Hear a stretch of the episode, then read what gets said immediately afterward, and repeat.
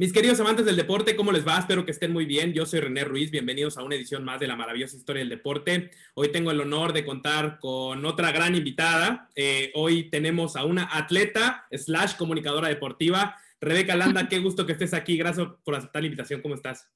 Gracias, gracias por invitarme. Muy bien. Este, pensarías que en esta época de poco fútbol americano no hay tanto trabajo, pero la vida nos sigue sorprendiendo.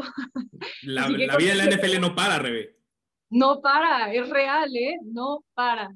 No para. Oye, Rebe, vámonos por partes. Cuenta un poco cómo eras de niña y en qué momento empieza a despertar en ti esta afición por los deportes.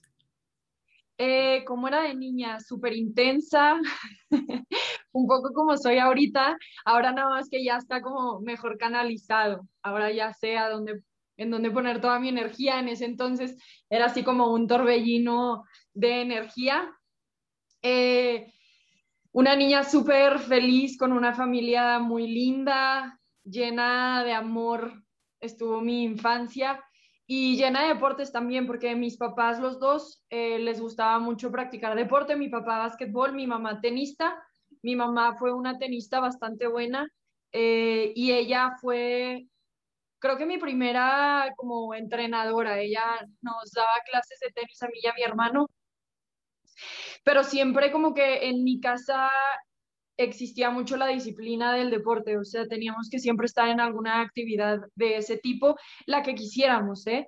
Pero sí teníamos que comprometernos como cierto plazo, de que, ok, ahora quieres hacer fútbol, soccer, está bien, pero mínimo seis meses, tipo así, como que siempre eh, se vio como algo también formal, no nada más recreativo de salir y jugar con los amigos. Eh, y pues ya, entonces ahí fue básicamente cuando me acerqué al deporte, pero no, en mi casa no se veía mucho deporte, o sea, no nos sentábamos a ver el fútbol o el fútbol americano, como que esas no eran actividades que hacíamos en mi casa, realmente era algo más como que practicábamos. Y entendiendo que el flag fútbol es lo que practicas ahora, cuéntame si pasaste por alguna otra disciplina en, algún momento en tu niñez, en tu, eh, digamos, en tu juventud, ¿cómo, fue este despertar deportivo? hice todo. Entonces, eh, digamos que de los primeros fue el tenis, pero me acuerdo, mi hermano estaba en fútbol, soccer y mientras yo hacía ballet, pero después yo me, me pasé también a soccer, estuvimos en natación, hice judo, taekwondo. Después un tiempo vivimos en Estados Unidos, en ese entonces hice softball, básquetbol y luego un poquito de hockey, regresé a México, empecé a hacer patinaje artístico, tenis, eh, box. todos. Luego me topé con el tochito y seguía haciendo tenis y tochito. Y luego ya fue como que ya. en, eh, como parte de entrenamiento de tochito también hacía mucho CrossFit. Entonces sí, he estado un poquito de todo. Con mis amigos jugaba los fines de semana Ultimate Frisbee, que es de que entre amigos, pero cuando tienes amigos como los míos, que son súper intensos, es como un mundial. Entonces, bueno, sí, he pasado por muchísimos deportes. Eh, me encanta, me encanta la actividad deportiva, siento que es súper buena además para el estado de ánimo. Me doy muchísimo cuenta cómo eso afecta mucho cómo yo me relaciono con el resto del mundo. Así que bueno, seguramente después del tochito seguiré haciendo miles de otros deportes. Ahora entendemos por qué lo multifacética que eres en cuanto a la cámara se refiere, ¿no? Porque un día estás en el tenis, en el Abierto Acapulco, otro día estás en el Super Bowl, y así vas y vienes por todos los deportes, y eso creo que es un gran asset para tu carrera. Pero vamos por partes. En cuanto a la universidad, entiendo que no estudiaste comunicación, ni periodismo, ni periodismo deportivo. Estudiaste artes plásticas, ¿cierto? Cierto. ¿Y cómo se da esta llegada al mundo de la comunicación? Digo, entendiendo que la universidad, pues obviamente tus materias no tenían nada que ver ¿En qué momento se da este contacto con los medios, que ahora es a lo que te dedicas? Sí, pues fíjate que en la universidad había un programa estudiantil que se llamaba TV Lab, era una televisora. Y yo me quería meter siempre en todo, para eso es la universidad realmente, como para ver qué onda y participar en todos lados, hacer conexiones en mil lugares. Entonces me metí a TV Lab parte del proceso era que te hacían como una entrevista y en la entrevista te hacían la pregunta, si pudieras entrevistar a alguien, ¿a quién sería? Y yo contesté que a Peyton Manning. Entonces fue como, ah, esta chava le gusta el fútbol americano. Yo sabía que la televisora tenía como varias coberturas, pero la más importante era la de fútbol americano, era como la más vista. Entonces, eh, en base a esta respuesta que doy, deciden hacerme un examen de conocimiento sobre fútbol americano, especialmente sobre el equipo de los Aztecas de la UDLA, que es donde yo estudié, ¿no? Y me va súper bien porque yo llevaba años viendo a los aztecas, años, y además pues jugaba flag en la UDLA y muchos de los jugadores del equipo eran entrenadores míos o habían sido o habían sido entrenadores de mi hermano en infantiles. Entonces como que yo tenía muchísima noción del equipo y me fue muy bien en el examen. Literalmente llegaron a decirme, Rebe, queremos que seas analista. Y yo, ¿cómo? porque generalmente en TVFLAP empezabas como cámara o jalacables o asistente o reportera o cositas así, nunca analista ya, estás en la torre, viajas con el equipo, todo el show. Entonces, bueno, como que para mí eh, fue un gran reto, pero también fue algo que dije como que, wow, esta oportunidad pues no se la dan a cualquiera, obviamente la tengo que aprovechar. Entonces me puse a estudiar como loca para poder hacer un buen papel. Obviamente al principio hubo mucha resistencia de la gente sobre una mujer siendo analista y la siguiente temporada me pidieron que me pasara narradora, entonces empecé a narrar y ya ahí fue cuando me empecé a dar cuenta de que, wow, me encanta esto. Eh, en la universidad me metí a un concurso que se llamaba Cantera Fox Sports en la categoría de narración y fui la única mujer que llegó hasta la final, escogían a seis finalistas, fui la única mujer que en esa categoría llegó a la final y luego cuando fuimos a Fox me di cuenta como de, ok, no hay mujeres que hablen de fútbol americano tal cual y que no estén ahí nada más porque son unas caras o cuerpos bonitos, sino que tengan mucho más que aportar. Entonces, para mí eso fue como, aquí hay un mercado que puedo explotar, no veo que alguien más lo esté haciendo, me encanta, creo que soy buena, creo que tengo potencial. La gente de Fox en ese entonces me lo reafirmó y la gente que me escuchaba en las transmisiones como que empezaron también a ver mi progreso y empecé a tener como más apoyo de los fanáticos de la UDLA y ahí fue cuando dije, ok, esto es lo que quiero hacer, este, me la voy a jugar y ya, salió bien los medios de comunicación son como un gusanito, ¿no? Que, se te mete y que es como una, es adictivo, porque al final de cuentas es una vida muy exigente y muy demandante. ¿Hiciste algo más que los medios de comunicación o saliendo de la universidad dijiste por ahí va o tuviste más trabajos, trabajaste algo más que no fuera en los medios de comunicación? Bueno, yo empecé a trabajar realmente desde los 16, creo, formalmente. Este, o sea, trabajitos de verano y cosas así toda la vida. Pero como a los 16 eh, empecé a vender barbacoa norteña. Ok. Eh, para comprarme mi primer carro.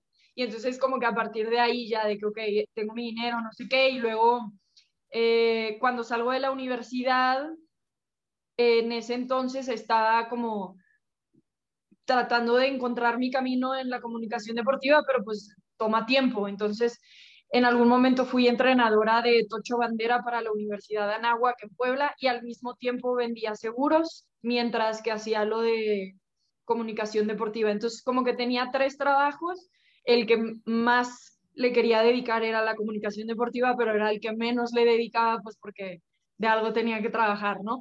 Y en este mismo formato de freelancer tenía como ciertos trabajos ya asegurados durante el año que tenía como buen ingreso y con eso podía ayudarme a sustentarme eh, los meses que no entrara tanto dinero por la comunicación deportiva. Entonces sí, he tenido muchos trabajos, fui, este, te digo, entrenadora de tochito, vendedora de seguros, en algún momento fui barista, eh, trabajaba en un antro, entraba a las 8 de la noche, salía a las 6 de la mañana, eh, vendí barbacoa mucho tiempo, así me compré mi primer carro, entonces bueno, de todo un poco, pero ya ahora nada más me dedico a esto. En la vida te terminó sonriendo y supongo que me voy a brincar un poquito de etapas en tu vida, aunque ya me contaste más o menos lo que hiciste, pero en 2017 tengo eh, entendido que llegas a ESPN, ¿no? Y el llegar a ESPN es llegar a las Big Leagues, es llegar a donde están los consagrados, donde están las figuras, donde están gente que lleva años y años en los medios de comunicación y que sin duda alguna era un poco difícil para ti, ¿no? Número uno, ser, mujer en, un mundo donde todavía tenemos la mente tan cerrada que no aceptamos de bote pronto que llegue alguien, ¿no? Y que tenga los conocimientos necesarios para desplazarnos. Y dos, llegas con figuras consagradas que después dicen como, hey, yo tengo mi lugar aquí y no te lo, no te lo voy a dar tan fácil, ¿no? Cuéntame un poco qué fue convivir para ti eh, con José Ramón Fernández en Los Capitanes, Ciro Procuna, John Sutcliffe en NFL Live. ¿Cómo fue esta convivencia con grandes figuras de la comunicación deportiva? Sí, fíjate que yo tuve muchísima suerte porque antes de llegar a ESPN, gran parte de la razón por la que llegué es por Raúl Alegre. Y Raúl es de esas voces consagradas de las que tanto hablas. Y Raúl como que le compartió mi historia a Ciro y los dos dijeron como que, hey, esta chava hay que apoyarla, ya sabes. Entonces como que por parte de ellos siempre recibí súper buen apoyo, son de mis compañeros favoritos, me mantengo en constante comunicación con ellos, John Sutcliffe también, este, me tocó empezar a viajar con él luego, luego, porque empecé a cubrir yo el golf cuando recién llegué a ESPN, entonces nos tocaba viajar a Mayacoba juntos, fue el Super Bowl juntos, cositas así. John es un tipazo, eh, no la hemos pasado padrísimo, es un relajo absoluto, muy divertido.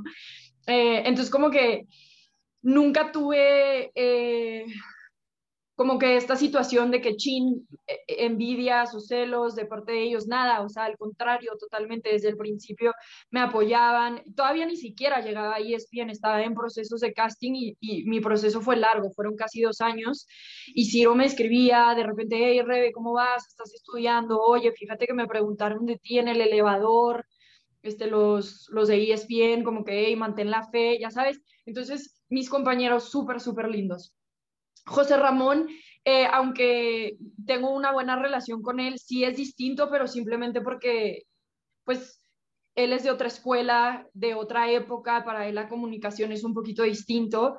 Y también el fútbol soccer, que era lo que hablábamos mucho en Capitanes, pues no es mi fuerte. Entonces, en ese sentido sí estaba un poquito como más esquematizado mi rol y no tan abierto tal vez como en NFL y como ahora está empezando a desarrollarse más pero en realidad mis compañeros siempre fueron súper apoyo para mí, siguen siendo, y me considero súper afortunada de que sea así el caso.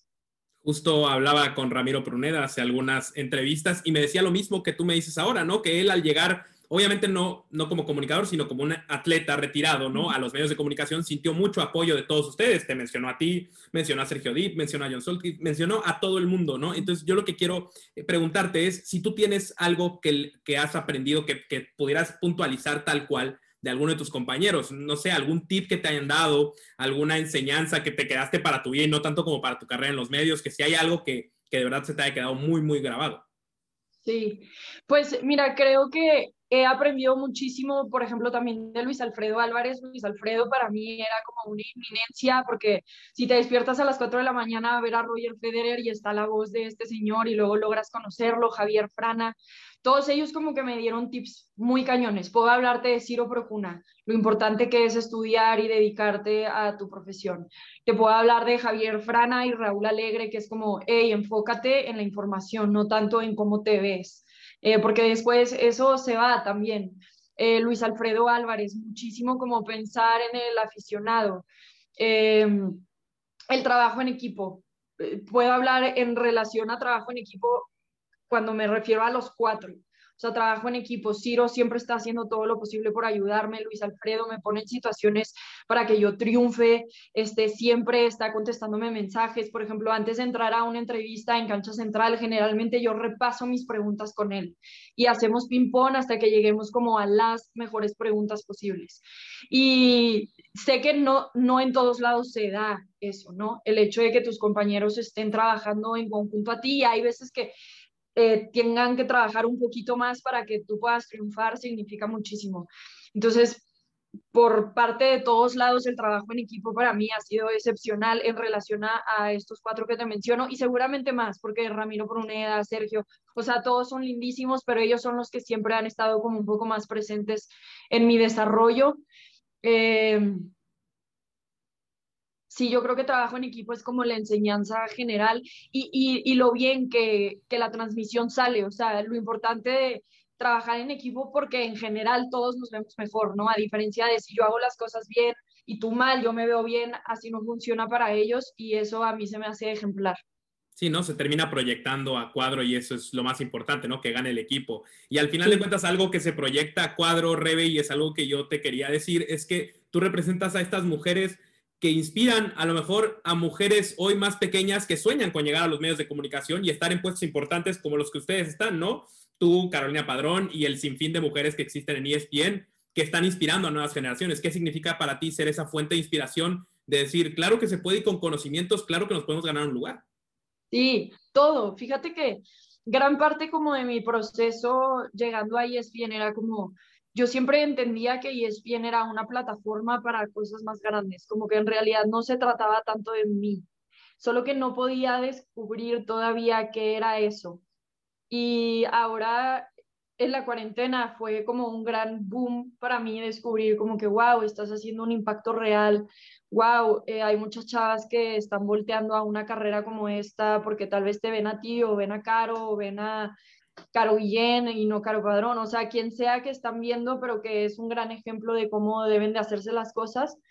Eh, y entonces como que empecé a, entender ese rol que siempre fue importante para mí, porque siempre quería hacer las cosas tan bien y, y hacerlas muy a mi manera, rompiendo tal vez el esquema que existía de la mujer periodista eh, deportiva. Y entonces es, es como de las bases de mis fundamentos de por qué hago lo que hago. Y hay muchísimas veces que literalmente estoy cansada, o sea, no sé, llevo 10 horas leyendo, preparándome para el draft y es de que, por favor, ya. Y pienso como, Rebe, esto no es nada más por ti.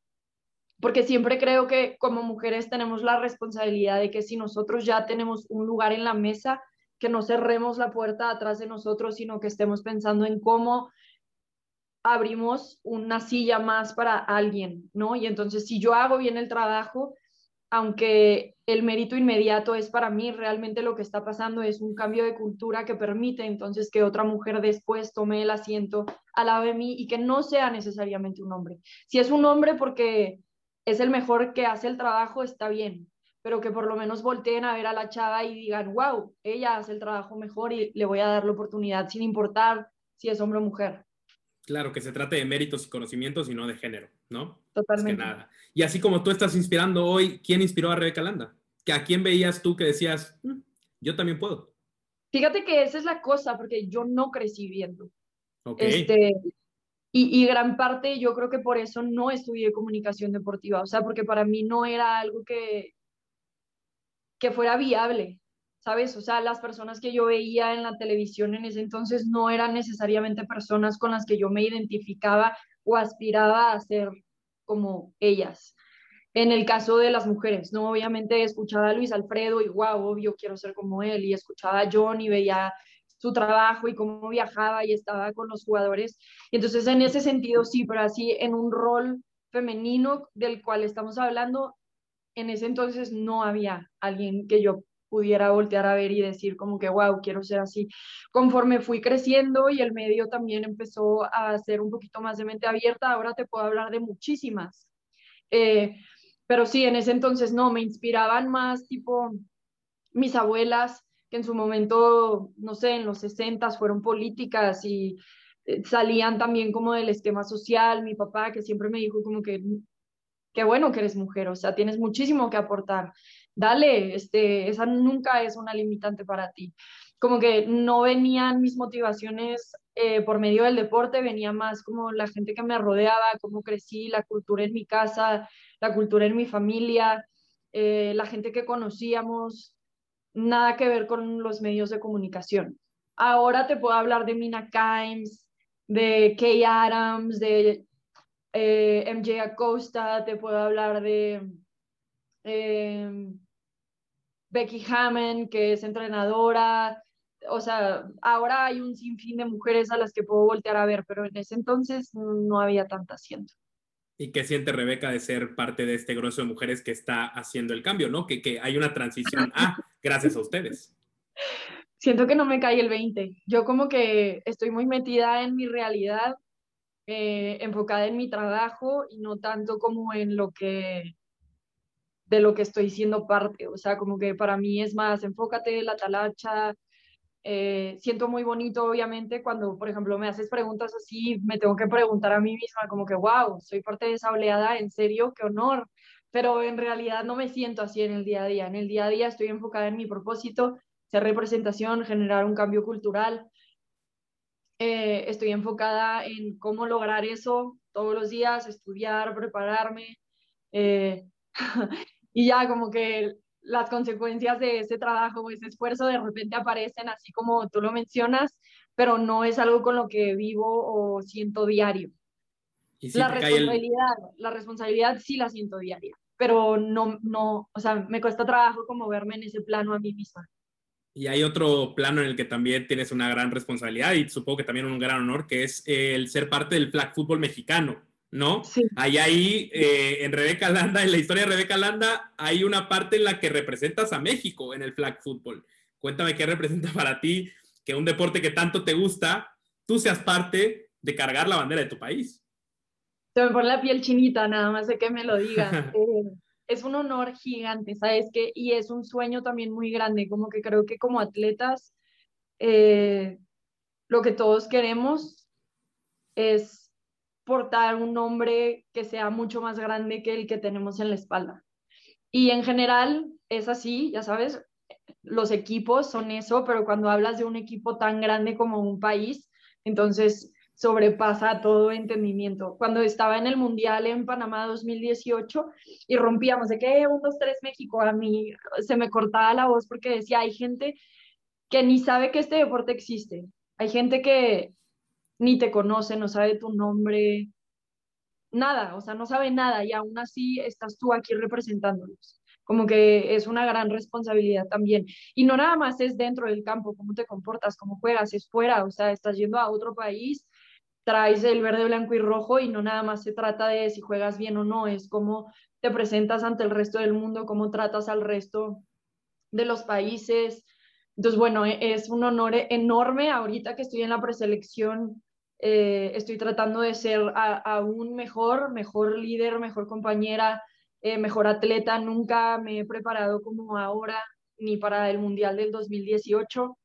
Y ahora con la noticia también de que voy a representar a México, pero no en un mundial, sino la próxima semana me voy a jugar a la Liga Profesional de Estados Unidos, voy a jugar en un equipo de Los Ángeles y somos cinco mexicanas, así que también estoy contenta de poder representar a México de esa manera, como las jugadoras mexicanas que están jugando en una liga profesional y que vean la calidad también de, de juego que hay aquí en México.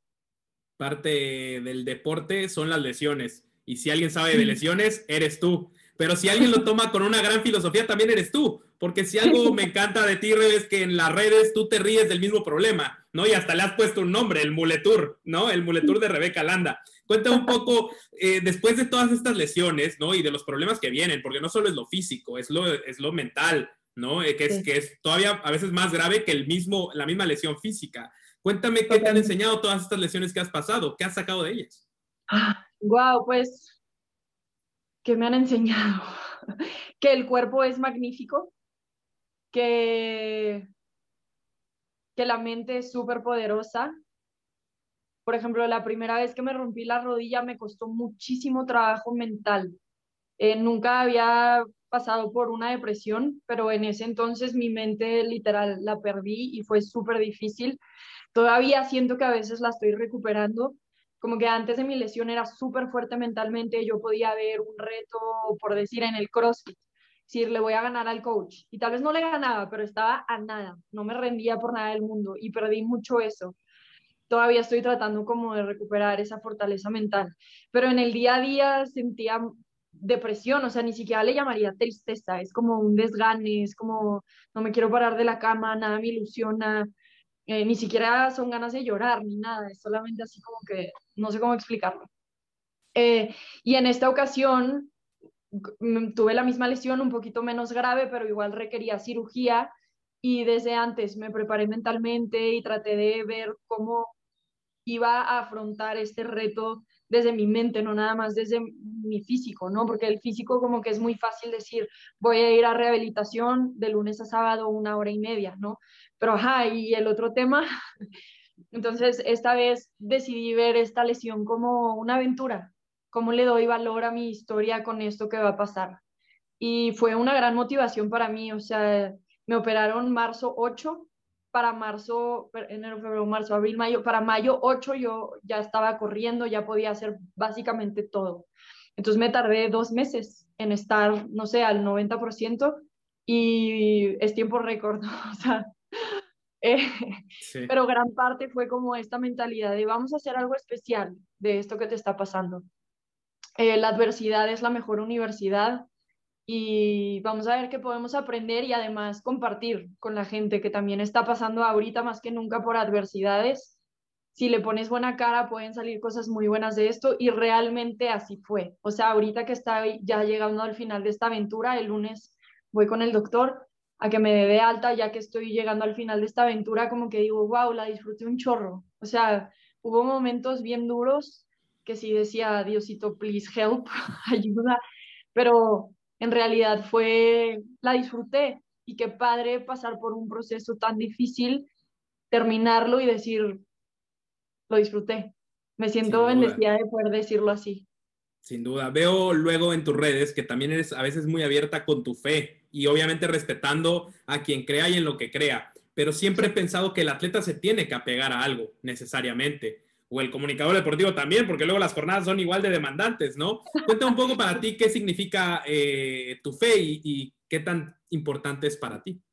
Sí, bueno, a ver, Dios para mí es number one, always y forever. Y mi familia lo sabe, y mi novio lo sabe, y todo el mundo lo sabe. Eh, Dios para mí es top. Y no me refiero a Dios como lo pintan en la Biblia, y no me refiero a Dios como lo enseñan en la iglesia, es yo y mi relación con Él y como Él y yo o ella, la divinidad, cómo trabajamos en conjunto todos los días para construir algo lindo y dejar algo lindo en el mundo. Eh, mi fe me hace pensar que como que no todo se trata de mí y que mucho de lo que tengo no proviene de mí también.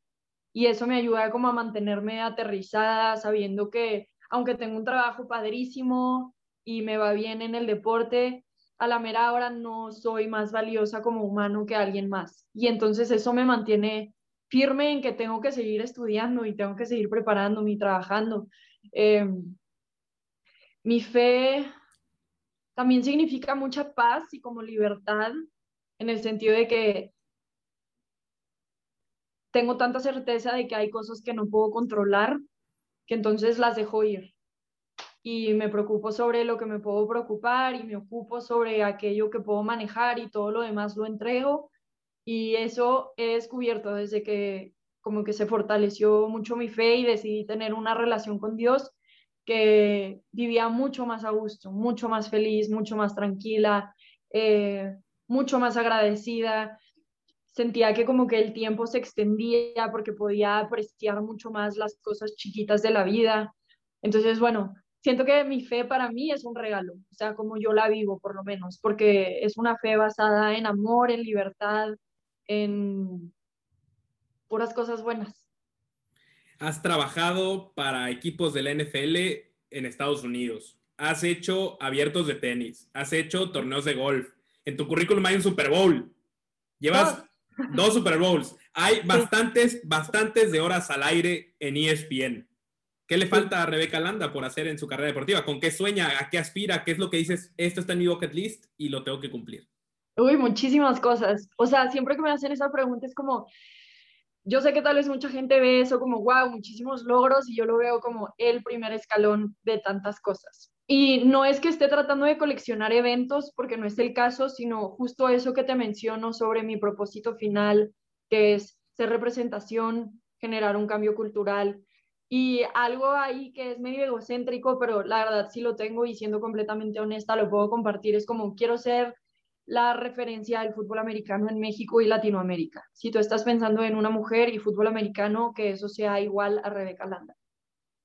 Si logro hacer eso, entonces creo que mis dos propósitos iniciales, que no están basados en el ego, eh, van a llegar mucho más lejos.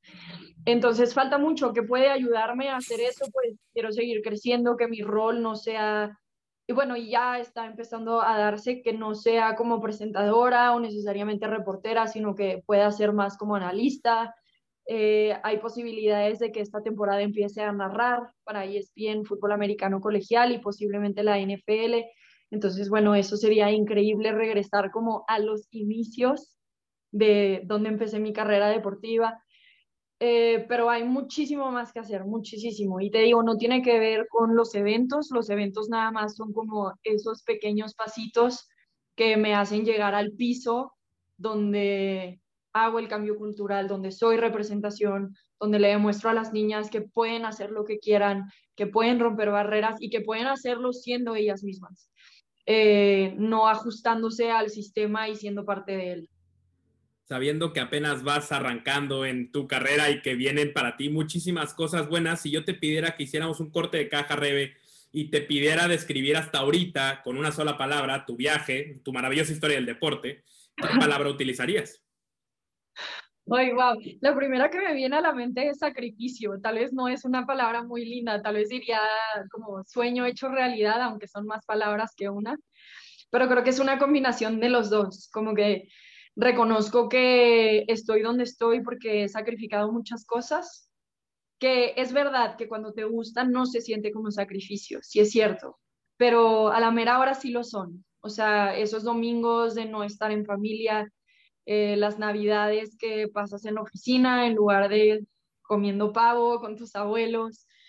Siento que esos son como mis verdaderos sacrificios. Em, porque en realidad estudiar y tal vez no dormir tanto y eso como que no me afecta, es parte de, ¿no? Pero las que sí duelen es cuando te pierdes los ratitos familiares o eh, los cumpleaños de tus amigos cercanos, cosas de esas son las que digo como que sacrificio. ¿Vale la pena? Totalmente. ¿Es un sueño hecho realidad? Sí, pero sí requiere de lo suyo.